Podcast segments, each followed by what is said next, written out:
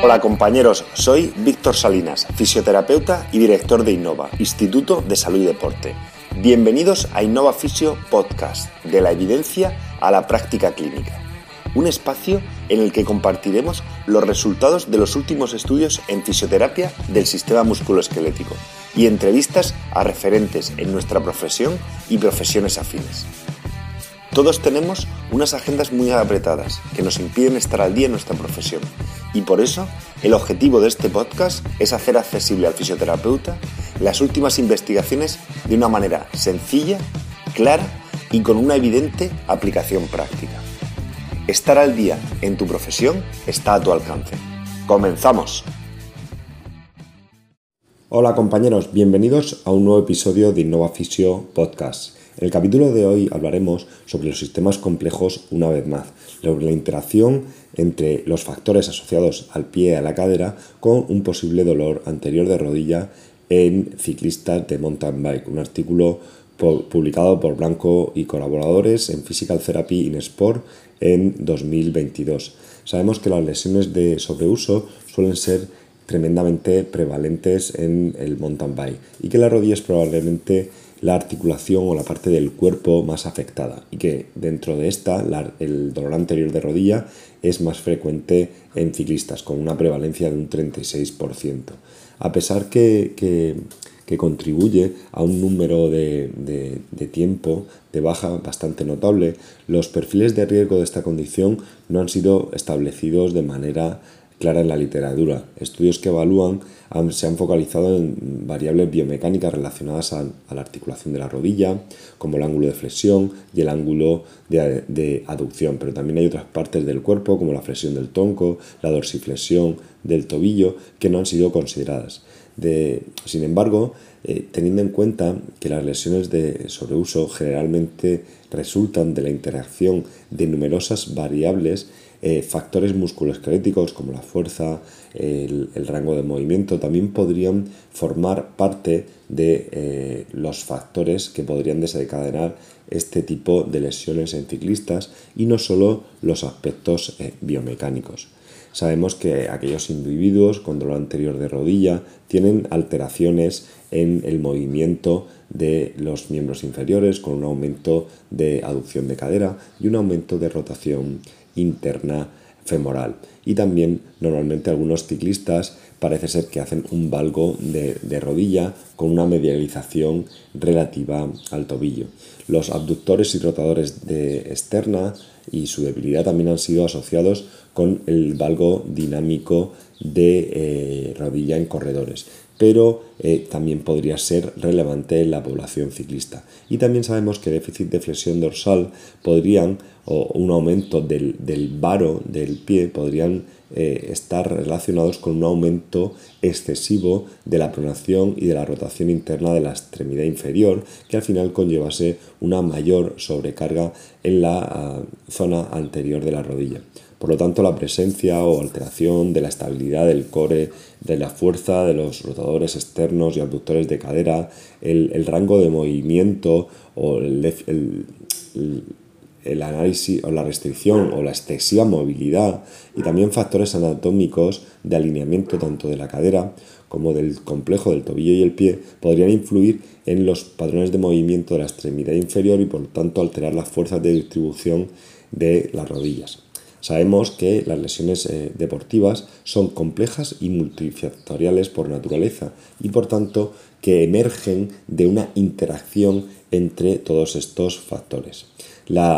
el CART es una eh, herramienta estadística capaz de manejar todos estos datos complejos y identificar interacciones entre las variables que sean fáciles de interpretar. El CART se define como la clasificación y árbol de regresión.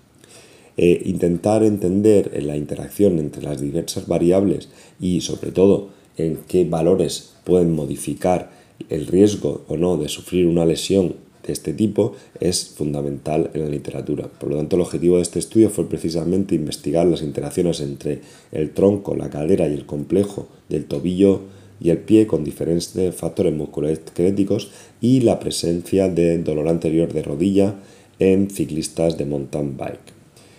Eh, se analizaron eh, profesionales y amateurs que no hubieran mayores de 18 años. Y se incluyeron sujetos mayores de 18 años sin ninguna eh, historial de trauma o procedimiento quirúrgico en los últimos dos meses y que no estuvieran diagnosticados de desórdenes neurológicos y que tuvieran un entrenamiento mayor de 25 kilómetros con un volumen total de 100 kilómetros semanales los participantes estaban eh, incluidos en el, en, el, grupo de dolor anterior de rodilla si tenían la presencia de dolor anterior de rodilla durante su actividad ciclista con un mínimo de 3 puntos en la escala de 0 a 10 y que hubiese durado más de 3 meses y con un 8 o menos en la escala de impacto funcional PSFS. Los ciclistas eh, fueron incluidos en el grupo de, anterior, de dolor anterior de rodilla en caso eh, eh, de, o sea, en el grupo de no dolor anterior en caso de que no tuviesen ningún tipo de problema en los últimos 12 meses. Total, 50 ciclistas participaron, 26 fueron clasificados como dolor anterior de rodilla y 24 sin esto. Se realizó una exploración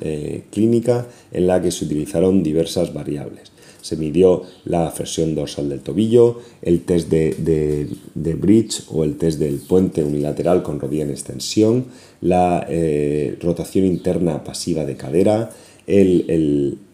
hip eh, stability isometric test y también se midió el, alineamiento de la tibia y el, y el, pie. Y se recogieron las diversas eh, medidas normativas en relación a edad, sexo y entrenamiento. La dorsiflexión fue medida utilizado el protocolo más analizado en la literatura, se realizó mediante inclinómetro, el test de extensión se midió eh, desde atrás poniendo unos eh, indicadores de cara a poder medir mediante un análisis eh, mediante el Kinovea para medir realmente la báscula pélvica en el, plano frontal y se midió con un, inclinómetro la rotación interna pasiva de cadera. El Hip Stability Isométrico 3 pues, se utilizó en decúbito lateral como si fuera en posición de clan y se realizó el, eh, trabajo isométrico pues, de los estabilizadores posterolaterales, abductores y rotadores externos y se midió en newtons y fue normalizado por eh, kilogramos. Y cada participante, fuerza y su peso corporal. El alineamiento del pie fue realizado mediante cámaras, o sea, mediante toma de, fotos por cámaras digitales desde Prono, que es un, eh, nos va a indicar el alineamiento eh, del calcáneo o del, del, del, retropié en relación al antepié y nos va a indicar si está en varo, en valores positivos, o no está en varo, en valores negativos. Para todos los procedimientos, los participantes se, se analizaron bilateralmente y el, dato del, lesionado o el más sintomático es el que se utilizó de referencia y la pierna dominante es la que se utilizó para los que no tenían ningún tipo de lesión. Los principales objetivos, eh, después del análisis del modelo que os he, os he explicado, del CART, en el que se analizan como con inteligencia artificial la interacción en las diversas variables es que tanto la rotación pasiva de cadera como el hip sit, como la dorsiflexión de tobillo y el, y el, alineamiento del pie fueron, estaban asociados con la presencia o ausencia de dolor anterior de, de rodilla. Es importante señalar que ninguna variable de manera aislada podría identificar los resultados significando por tanto que la ocurrencia del dolor anterior de rodilla o su ausencia estaba basada principalmente en la asociación de variables. Y este modelo identificó de manera eh, fiable el 76,9% de los ciclistas con dolor anterior de rodilla y el 87,5% de atletas sin dolor de rodilla. La, la primera variable seleccionada fue la rotación interna con un valor eh, de 15 grados. Aquellos que tenían menor rotación interna de 15 grados en presencia de los valores isométricos del hip sit menores de 3,11 newton kilogramos tenían precisamente un aumento de las posibilidades de tener un dolor anterior de rodilla, 144% más.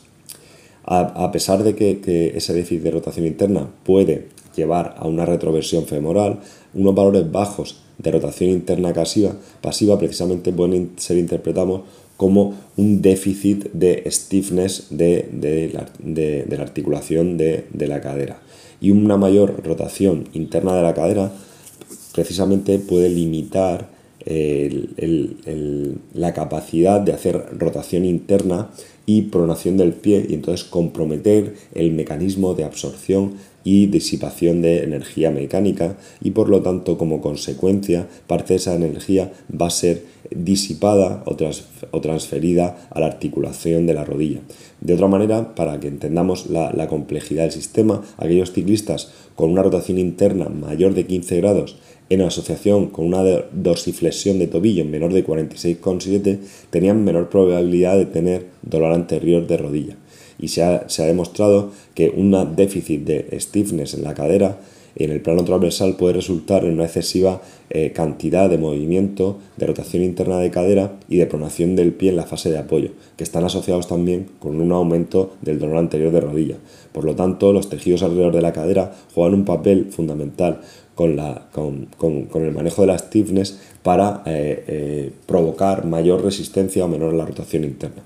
Casualmente en estos eh, resultados, que el, punto de corte de la rotación interna es bastante bajo, 15 grados, también ha sido detectado en corredores con tendinopatía aquilia. Valores bajos de rotación interna de cadera pueden estar relacionados con una retroversión del, del fémur, como hemos dicho, y eh, valores de menores de, 20 grados podrían estar relacionados con un exceso de stiffness de la cadera. La, ocurrencia del de, dolor anterior de rodilla fue identificada en 12 participantes que tenían una rotación interna menor de 15 grados y unos valores de fuerza de la articulación de la cadera menores de 3,5 newton por kilo. La capacidad de mantener un adecuado alineamiento de la extremidad inferior depende de la fuerza y de la actividad de, la propia activación de los eh, abductores, rotadores y extensores de cadera, de cadera. Y una debilidad de estos músculos es encontrada en muchísimos pacientes con patología de eh, dolor anterior de rodilla.